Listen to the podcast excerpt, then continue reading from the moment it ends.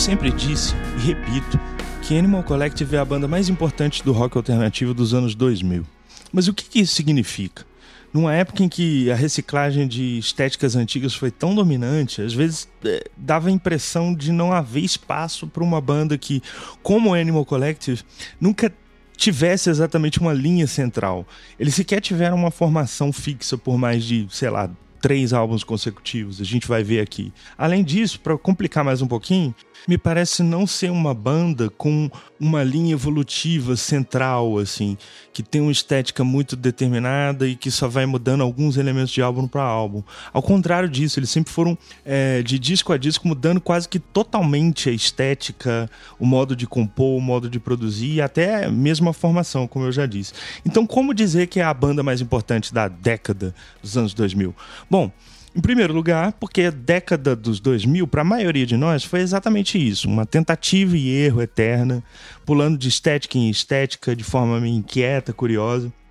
Nesse sentido, a banda meio que materializa a própria impossibilidade nos anos 2000 de se definir uma, uma só banda como a mais importante, né? Sendo que há tanta discografia sendo construída, tanta discografia sendo revista, né, também na época.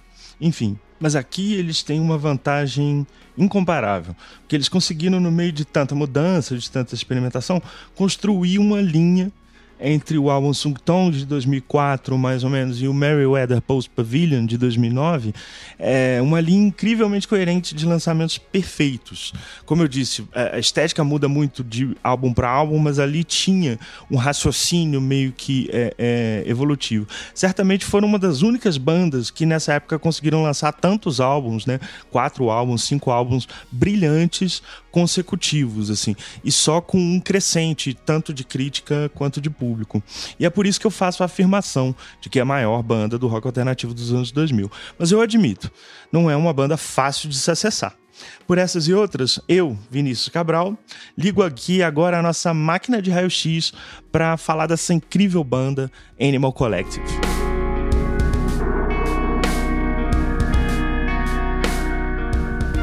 Raio-X é um formato aqui do Silêncio no Estúdio, onde cada um dos nossos integrantes, o Márcio Viana, o Bruno Léo, é, eu, Vinícius Cabral e o Bruno Lopes, nos revezamos para falar de um artista, música, disco ou história, ou no caso do que eu estou fazendo aqui agora, um raio-x assim meio discográfico. São episódios mais curtinhos, mas cheios de informação e emoção. Se você chegou aqui por agora e quiser conhecer mais o nosso trabalho, nos acompanhe aí no silencionoestudio.com.br. Tem alguns textos lá também legais e também nos siga em todas as redes sociais, no Instagram e no Twitter, sempre com o arroba Silêncio Podcast. Bom, Antes da gente partir para o episódio, um recadinho bem rapidinho. A gente também produz conteúdos exclusivos para os nossos apoiadores. Toda semana a gente envia uma newsletter com notícias, dicas e muita informação em um verdadeiro episódio em formato de e-mail. Se você se interessou e quiser nos ajudar, é um preço de um cafezinho por mês. Só entra no nosso site silencionoestudio.com.br e clica lá no menu Apoie para saber como participar.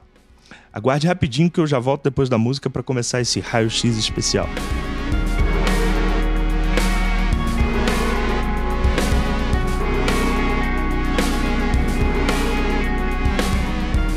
Bom, como eu disse no início, é difícil identificar Animal Collective a partir de uma formação específica, né? Mas tem quatro figuras que, de certa forma, vira e mexe, estão sempre compondo o grupo.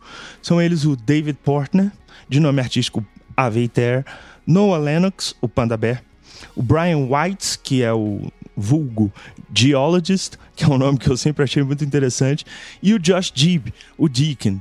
Uh, mas dessa formação que meio que acompanha a banda na sua chamada Era de Ouro, é importante dizer que o coração é esse trio, na verdade, o Aveiter, o Panda Bear e o Geologist, sendo que o Aveiter e o Panda Bear sempre foram os principais compositores. É, e o Geologist, enfim, ele é muito importante na criação dessa parede. Não que o Deakin não seja importante, mas dá para perceber que ele vem pontualmente nos álbuns onde ele participa.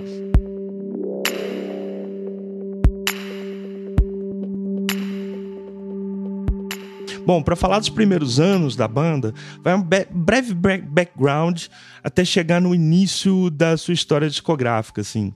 Os quatro amigos, né, eles são amigos desde a infância, se conheceram é, na cidade de Baltimore. O David Portner, né, o, o Aveter, chegou a ter uma banda na escola com Geologists, inspirado em Pavement, uma banda indie, e durante um tempo eles ficaram sem se ver é, quando o Panda Bear foi estudar numa escola Waldorf.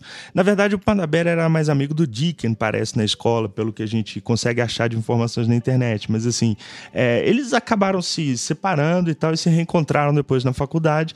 O Aveiter escrevia suas músicas desde a adolescência, né, em fitas, e é dessa experiência com gravações caseiras que ele vai se juntar ao Panda Bear, que até então é, tocava só bateria, era só baterista. E de uma forma muito criativa também, o baterista muito sim, inovador. E eles lançam em 2000 um primeiro álbum chamado Spirit They're Gone, Spirit They Vanished. Inicialmente o álbum foi lançado inclusive só como Aveiter e Panda Bear. Só mais tarde que ele foi considerado um disco mesmo oficial da discografia do Animal Collective. E nesse disco o Ave escreve todas as músicas, o Ave Ter, o Panda contribui nas percussões. Aqui cabe um parênteses importante, assim, pra, principalmente para quem está chegando agora nessa ideia de Animal Collective. Essa primeira fase da banda, que para mim vai de 2000 a 2004, eu acho bem pouco acessível. A banda ainda estava experimentando muito com paredes, meio noise mesmo, meio avant-garde, mas dessa fase, esse primeiro disco, que é só Aventura e Panda Bear, talvez seja um dos mais fáceis, assim, de se, de se mergulhar. Já dá para perceber uma dinâmica de banda, assim, de equilíbrio entre essas paredes que eu tô falando, que tinham uns ruídos, uns noises, assim, com estruturas e melodias pop do Aveiter. Assim, letras também muito gráficas, sempre muito quilométricas e tal. Isso já está presente nesse álbum. Dá para perceber claramente em faixas como Chocolate Girl ou Alvin Rowe, que é uma música gigantesca e tal, que tem esse caminho sendo trilhado ali. Mas é claro que para quem tem uma tolerância menor também para discos experimentais, não é por aqui que eu indicaria começar com a banda.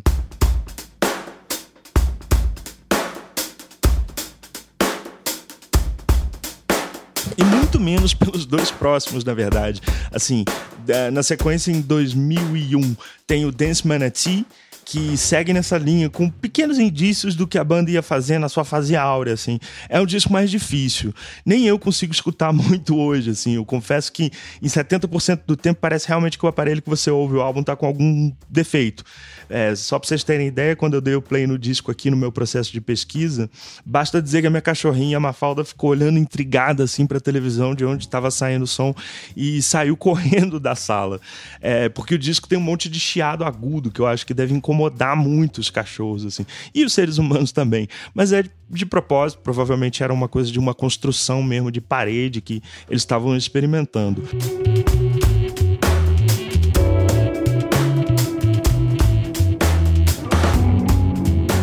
O próximo álbum é o Holy Again, de 2002.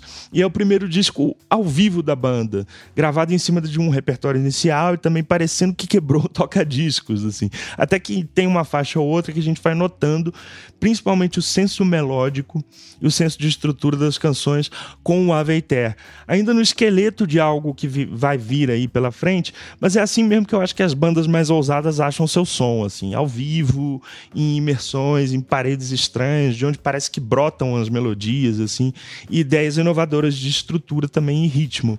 E ao vivo, a gente vai percebendo o uso de samplers pelo Geologist. Esse álbum já tem os três, né?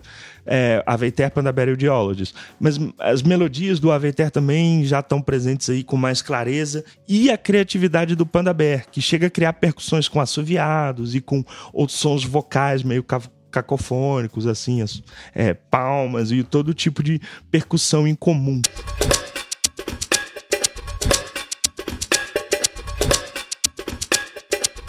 Além disso, eu acho que o Panda Aberto também já se solta um pouco mais aqui com ideias próprias de composição, com umas baterias cheias de viradas, uns ritmos mais tribais, assim, e loops interessantes. Mais tarde vai ficar claro que esse lado de, das composições da banda é, vem muito dele, o lado rítmico, o de uso de loops, estruturas repetitivas, melódicas também, etc. Assim. Os próximos dois discos são os que iniciam um processo mais, digamos, inteligível, né? Começa aí evoluindo para uma coisa mais entre aspas, acessível. Tem o Campfire Songs, de 2003, que é talvez o trio mais músico aí, o Panda Bear, o Aveter e o Deacon, os três com violões e cantando. E o disco é gravado ao vivo num ambiente noturno aberto. É um, um, álbum de canções longas, experimentais, é um EP, na verdade, mas já com melodias claras e explorando uma espécie de alt folk ou folk psicodélico, que na verdade é o que vai rotular a banda por algum tempo, assim, na mídia, né, na, na crítica e tal.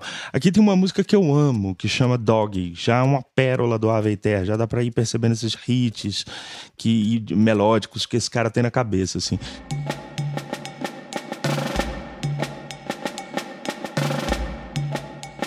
Na sequência vem o álbum de 2003 também, o Here Comes the Indian, que é o primeiro disco que traz os quatro integrantes. E assim, mais ou menos como o primeirão lá atrás, o Spirit, They're Gone, Spirit, They Vanished, tem uma base mais sólida aqui do que vem a ser o espírito mesmo do Animal Collective. Para mim, esse é o primeiro grande disco da banda, que as ideias mais difusas dos outros trabalhos finalmente parece que se concatenam aqui numa obra mais coesa. É possível perceber, por exemplo, uma linha central, onde as ideias anteriores estão mais claras e esse disco tem guitarras é, é, que mais claramente pela primeira vez, guitarras do Aveter com delay, que começam a entrar para compor as paredes que já estão ficando claras que são uma, uma coisa mesmo da banda, né? Dando um corpo maior para as canções. O disco começa com uma música chamada Native Bell, trazendo esses barulhos já de fundo e uma bateria que nos ataca, assim, em alguns momentos, numa lógica é, progressiva mesmo, né? Daí essa faixa de abertura já emenda com Haylight, que é um deleite dessa marca inicial da banda, assim, com arrobos de bateria acompanhados pelos vocais raivosos do Aveiter, com uma distorção que, aliás, acompanha o seu vocal durante esse álbum inteiro. A canção se encerra com uma espécie de cântico tribal, assim, cantado a capela pela banda com o som de palmas. É a música que realmente traduz o espírito do álbum, assim, parecendo um grindcore tribal, tipo, fazendo alusão perfeita ao título Here Comes the Indian, né?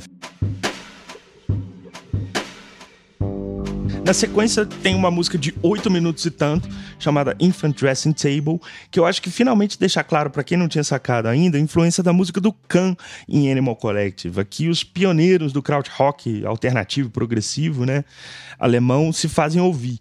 A música se estrutura a partir de loops vocais, com vários elementos entrando e saindo gradativamente, numa dinâmica clássica de rock experimental psicodélico. Assim. A grande novidade, entre, entre aspas, que o, que o Animal Collective traz a essa dinâmica são as modulações vocais e a alusão a uma estética meio primitiva mesmo, com gritinhos, sussurros, cacofonias verbais, assim, não só as baterias, que são muito tribais. O disco continua nessa linha, trazendo também destaques como Two Sails on a Sound, outra canção gigantesca de 12 minutos, de estrutura similar à de Infant Dressing Table, que é a terceira faixa. É um disco longo, embora tenha apenas sete faixas, e marca de forma, para mim, definitiva essa primeira etapa da trajetória da banda. Talvez por ser o primeiro álbum mesmo com os quatro integrantes, ou simplesmente por já é, trazer mais características do que vai marcar a banda nos álbuns seguintes, assim, logo em seguida, né? Em várias publicações e sites, inclusive, esse disco, Here Comes the Indian, é o que conta como o primeiro da discografia da banda de Baltimore, ainda lançado pelo selo independente Paul Tracks.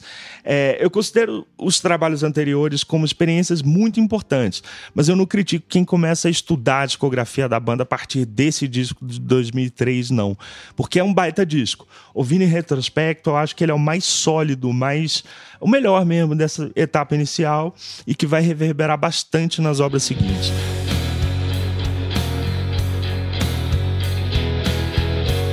Bom, agora a gente entra numa etapa é, que, eu, que é o que eu chamo da era de ouro do Animal Collective, que se estende aí de 2004 a 2009 e eu vou falar brevemente de cada álbum.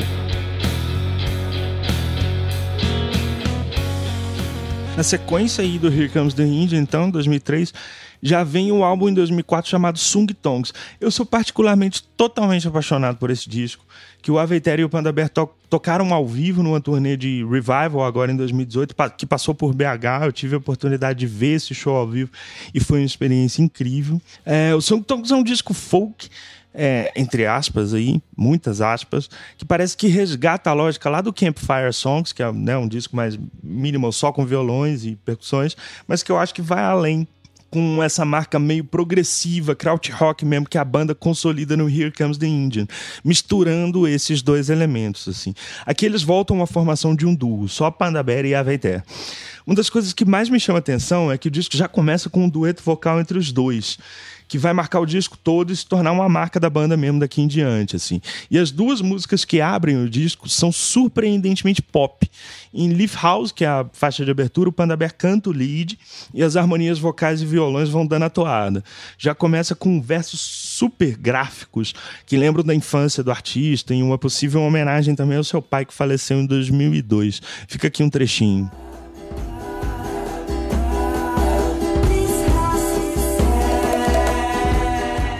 Uma linda música, ainda mais com esse contexto, né?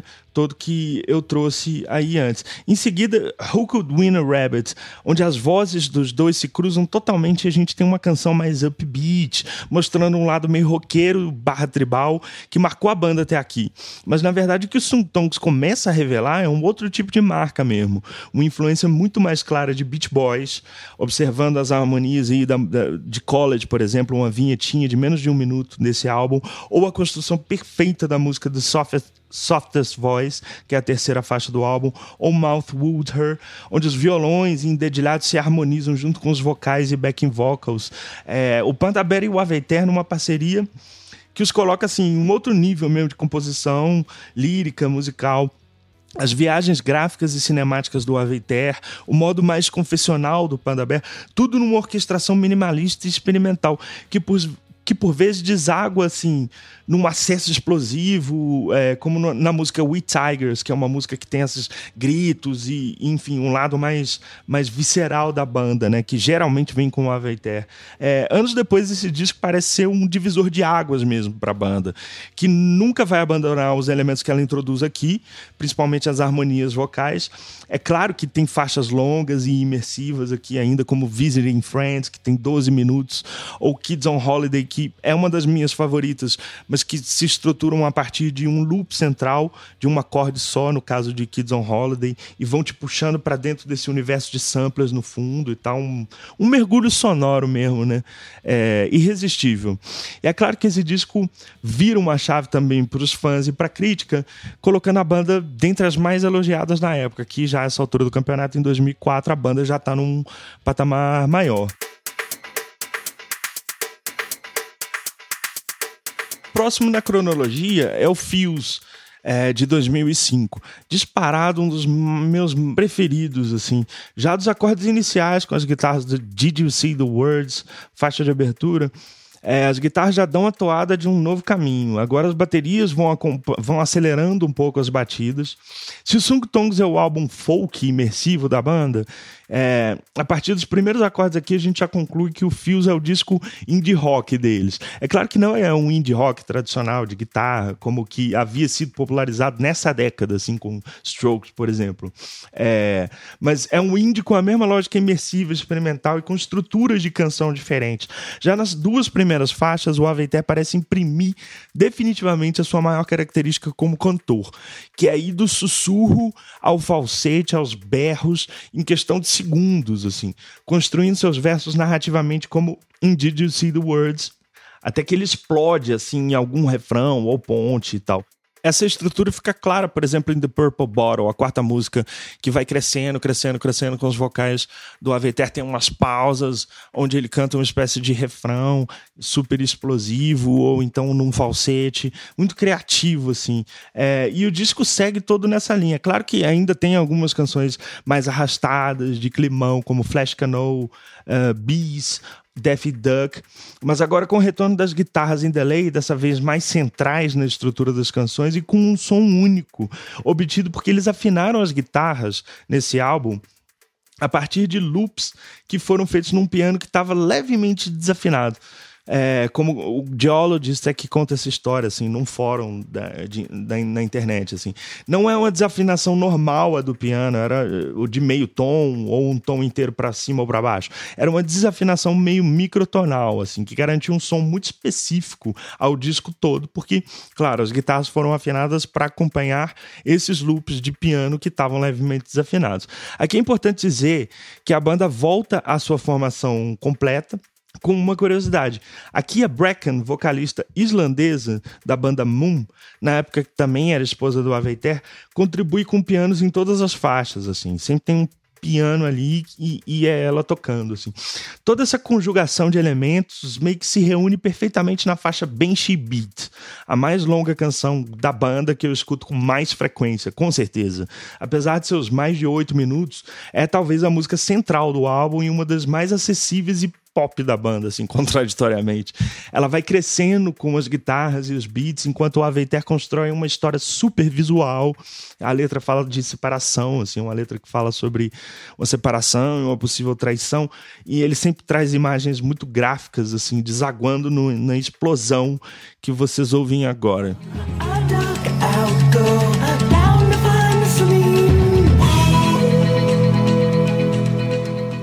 Sensacional.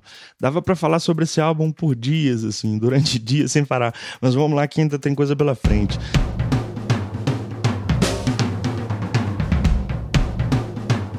É, o próximo disco é o Strawberry Jam de 2007 e é o primeiro disco da banda pelo selo Domino Records, que definitivamente começa a projetar mais né, é, o grupo. assim. Por consequência disso, ou não, fica clara uma evolução nítida da sonoridade explorada em fios.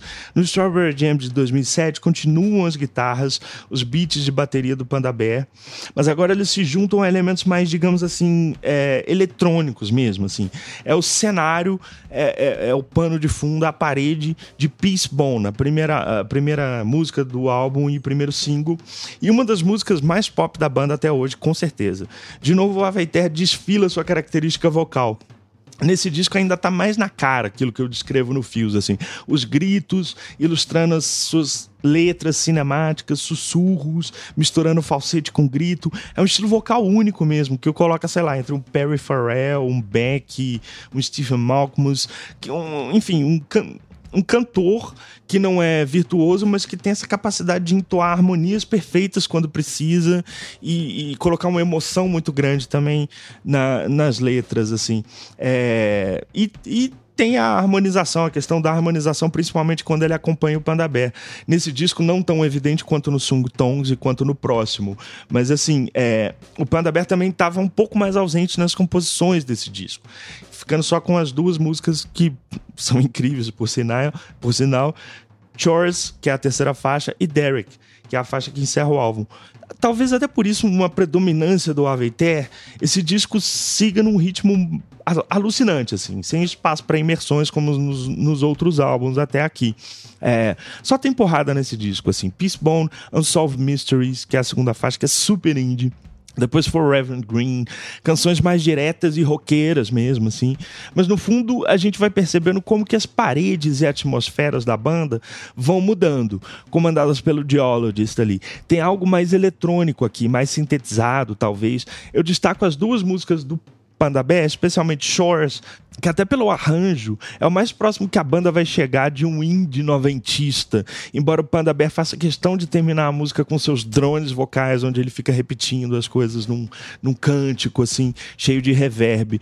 Aqui cabe um parênteses importantíssimo. O Noah Lennox, que é o Panda Bear, talvez tenha tido uma participação menor nesse disco, porque no mesmo ano, em 2007, ele lança seu disco solo chamado Person Pitch, que é um capítulo à parte. Eu acho que merece um raio só dele. Para mim, o melhor álbum dos anos 2000.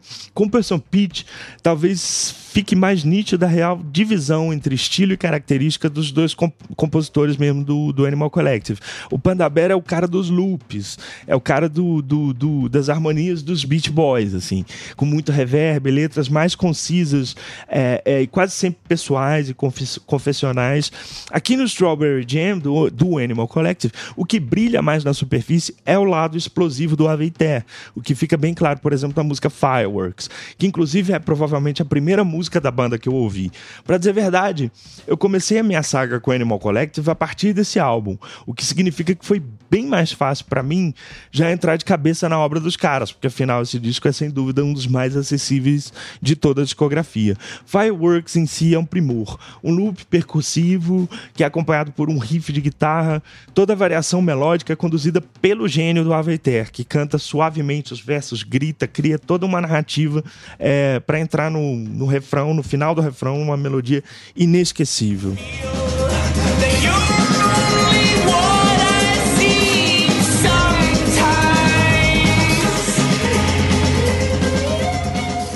Uma música perfeita, um disco perfeito. Agora a gente entra naquele que, sem dúvida, é o auge da banda. Em 2009, o álbum Merryweather Post Pavilion, muito aguardado.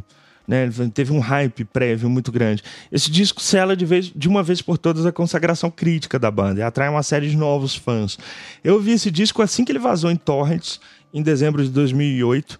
Pois é, nessa época ainda tinha isso, viu, galera? E simplesmente eu não acreditei no que eu ouvi. Uma outra mudança completa de rumo, dessa vez só com o Aveiter, Pandaberry e o Geologist. A banda abandona as guitarras mais evidentes, embora estejam ali, é, e mergulha quase que literalmente em atmosferas mais líquidas, assim, volúveis, é, de fundo, assim.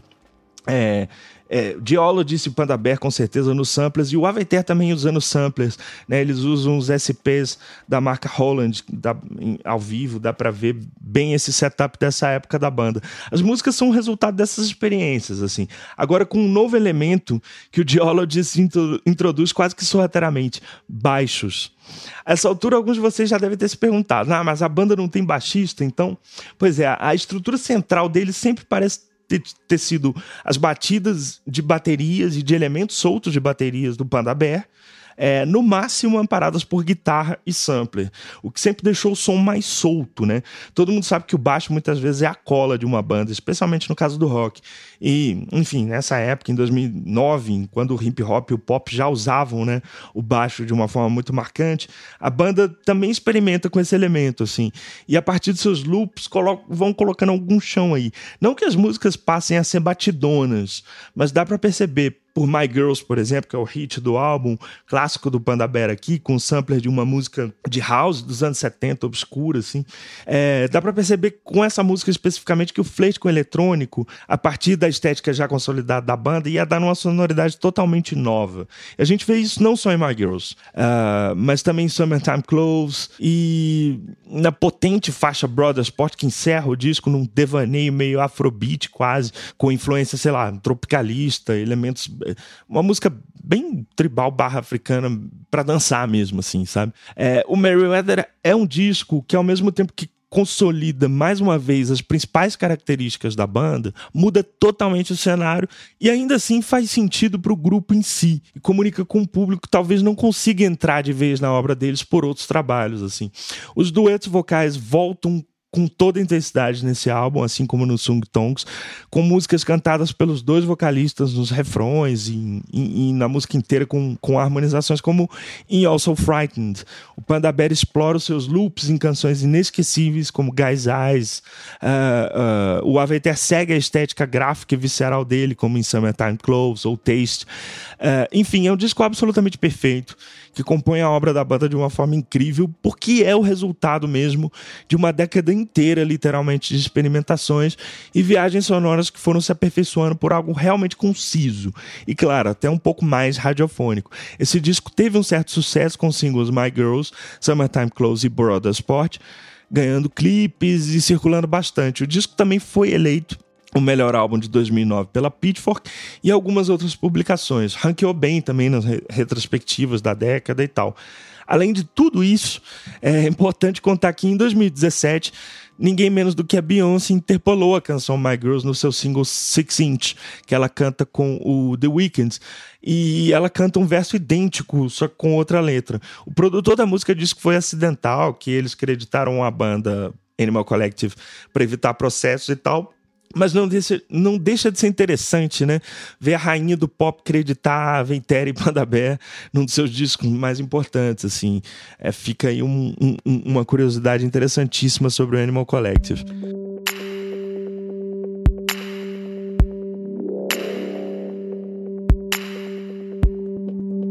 Bom, aí a gente entra num, num outro elemento e eu gostaria de puxar um parênteses aqui para falar um pouquinho do da ideia da estética do Animal Collective, não só musical, mas assim, todo, toda a ideia de álbum visual. Eles lançam dois álbuns visuais, um é na sequência desse sucesso do Meriwether Post Pavilion, o Odsec em 2011.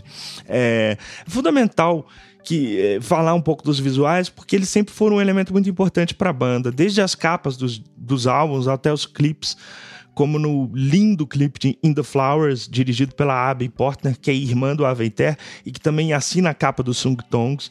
É, o próprio Aveiter é, faz as ilustrações de algumas capas e as fotos da capa do Strawberry Jam e do, e do Merryweather Post Pavilion.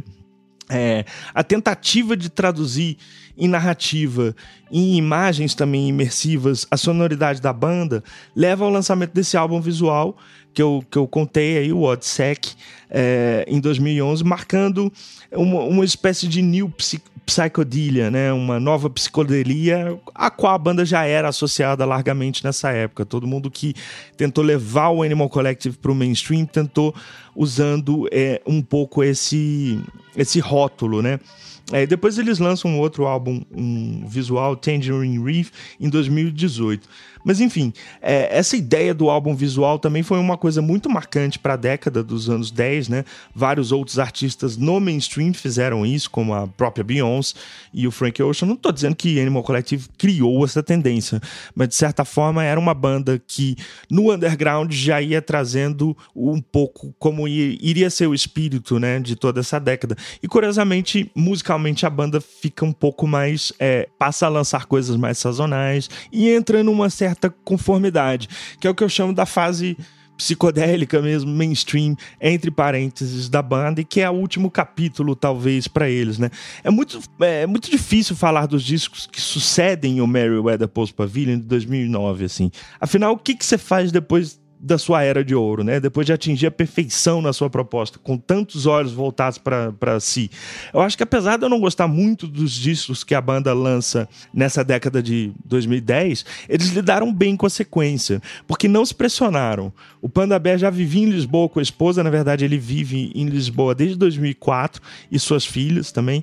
Então a banda já não se reunia sempre, seja para tocar ou gravar. O Panda Bear segue lançando discos solos até hoje. O Aveiter também, embora o Aveter seja ainda o principal motor do Animal Collective que segue em atividade, assim. E eles lançam alguns álbuns. O Centipede Hurts, de 2012, acho que não traz nada de novo em relação a tudo que a banda fez antes, mas tem grandes músicas como Today's Supernatural ou Apple Sauce, bem ao estilão tradicional do Aveter de cantar. E depois o Painting With, de 2016, que já é um disco que eu realmente não gosto, embora tenha um single interessante, o Floridada. A banda realmente atingiu aqui um ponto de uma psicodelia mainstream, que eu citei antes assim. O que é uma contradição em termos, né? Mas serve bem para definir aqui o momento, porque são os conceituais com obras e performances que têm sempre um apelo visual, que já estão numa fase de consolidação por já terem tido toda uma experimentação que chegou, vamos dizer assim, à excelência. Mas é inegável, até para a própria banda, que a era de ouro deles é a era de ouro e compreende aí o coração dos anos 2000, né? Que vai ali de 2003, 2004 a 2019. Tanto é que uma das últimas vezes que o Aveiter e o Panda se juntaram foi para fazer uma turnê do álbum Sung Tongs, que eu fui já citei ali em cima. É, fica aí também uma nota de rodapé para o episódio, que são alguns EPs da banda, que para quem é muito aficionado é interessante correr atrás, principalmente o Fall Be Kind, na minha opinião, que é um EP que eles lançam após o Merryweather, é, é, e o Meeting the Waters, que eles gravaram agora, ano ano retrasado, em 2017, numa viagem entre o Aveter e o Geologist para a Amazônia. E eles vieram aqui e gravaram um EP meio parecido com Campfire Songs lá de trás, capturando os sons também da floresta e usando eles para a composição das músicas. Mas o Fall Be Kind 2009 é o meu destaque dentre os EPs. É, ele foi lançado na esteira do Meriwether, como eu disse, e que é quase um epílogo também né, para o disco. E esse EP tem uma canção maravilhosa, What Would I Want Sky, que entrou pra história por ser a primeira música a ter um sampler licenciado de Grateful Dead. E eu descobri, enfim, por causa dessas e outras, que a banda era fã de, do Dead, né? Do Grateful Dead, o que gerou uma certa controvérsia e muita discussão na internet.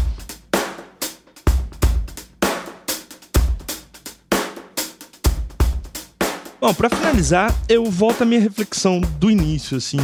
É, como que a gente pode afirmar que uma banda é melhor de uma época, né, em um determinado gênero? Com tudo tão segmentado hoje em dia, é quase impossível cravar isso. Mas o que eu acho que não se discute é, pela influência, inovação e a persistência numa estética própria, Animal Collective já é uma banda histórica. Eu lembro vividamente entre os anos de, sei lá, 2005 e 2011, pelo menos, o quanto outras bandas tentavam emular para não dizer copiar, o que o Animal Collective estava fazendo, de uma forma ou de outra, é claro, né? Grizzly Bear, Tune Yards, até mesmo Vampire Weekends no começo da carreira, assim, acho que todas essas bandas bebiam de uma forma ou de outra da fonte do Animal Collective, com alguns críticos apontando para várias outras bandas, como, entre aspas, copiadores, assim, de plantão. A banda mesmo, acho que sabia que estava construindo um legado importante. A sorte deles é que eles não se impressionaram com isso, né? O que evitou um deslumbramento ou que também a banda se dispersasse, não chegasse ao seu auge como chegou em 2009, 2010. Ano passado o Merriweather completou 10 anos, né? E é impossível não pensar como que na década que se seguiu, o que a gente chama de indie ou rock alternativo teve meio sumido por um tempo, até voltar com toda a força num determinado momento, mas novamente tentando resgatar uns elos perdidos e meios de produção mais tradicionais, com banda e tal.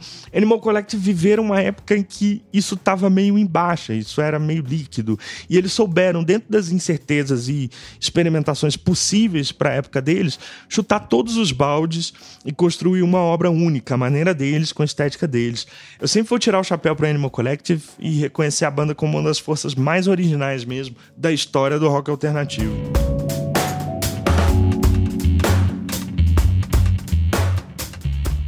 Bom, foi isso. Tentei falar um pouquinho, né, sobre uma banda que daria um especial, mas como não é uma banda tão conhecida, a gente vai abrindo caminhos aí para falar nesse raio-x especialíssimo, onde eu tentei trazer o máximo de informação possível no menor tempo possível.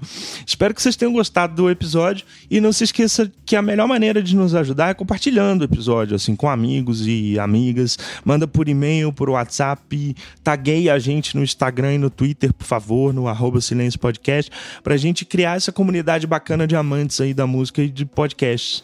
Outro jeito de nos ajudar é participando da nossa ferramenta de financiamento coletivo, ajudando com uma mensalidade, um cafezinho e virando apoiador. Você recebe uma newsletter semanal com conteúdo exclusivo, onde a gente dá dicas, falando sobre novidades do mundo da música e muito, muito mais.